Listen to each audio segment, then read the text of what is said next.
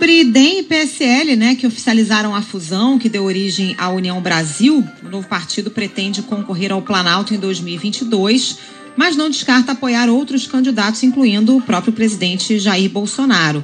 A nova legenda ainda precisa do aval do TSE.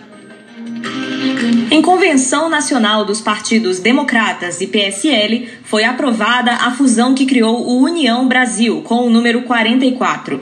A nova sigla terá o maior fundo partidário e eleitoral, além do maior tempo de TV. A executiva nacional será presidida pelo deputado do PSL, Luciano Bivar. A sigla, que elegeu como presidente Jair Bolsonaro, faturou a maioria dos cargos altos da executiva. O então presidente do DEM, ACM Neto, será o secretário-geral.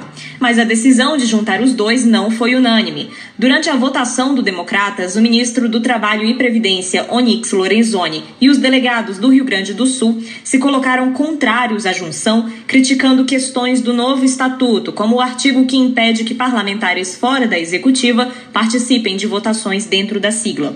O ministro já aventa a possibilidade de trocar de legenda. Para mim é muito difícil ver o que foi o velho e bom PFL, que sempre defendeu essas bandeiras, é, isso tudo ser esquecido em nome de uma oportunidade eleitoral ou de um oportunismo circunstancial.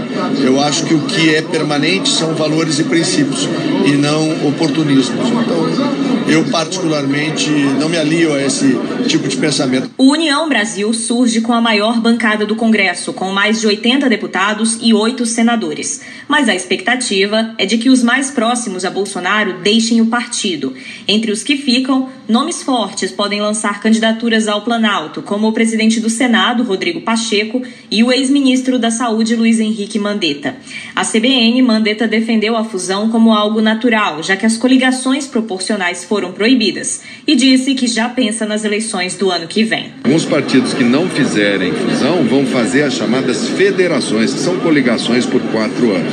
Eu vou fazer o que o meu coração manda fazer. Eu hoje tenho uma, por mim, uma coisa que me move muito em direção a apontar é, caminhos para o Brasil vou fazer esse debate dentro do partido. Esse partido tem aí o seu colega de, de, de jornalismo da Atena no PSL, que estava se colocando, tem o Rodrigo Pacheco, que é presidente do Senado, não sabe se sai se fica.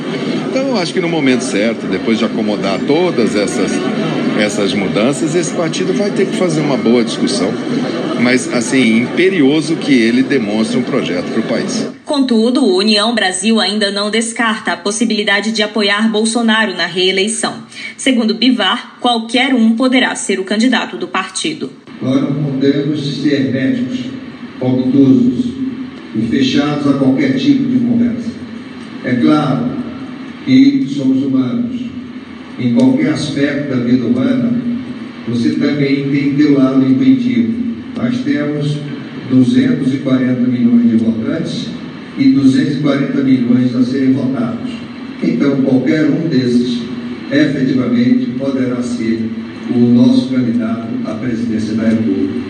Além dos integrantes do DEM e PSL, convenção também contou com representantes de outras siglas, como PSDB e Podemos, que já tentavam formar alianças. A fusão ainda precisa ser aprovada pelo Tribunal Superior Eleitoral. A decisão pode levar três meses. De Brasília, Mariana Machado. Agora são 5 horas e 38 minutos.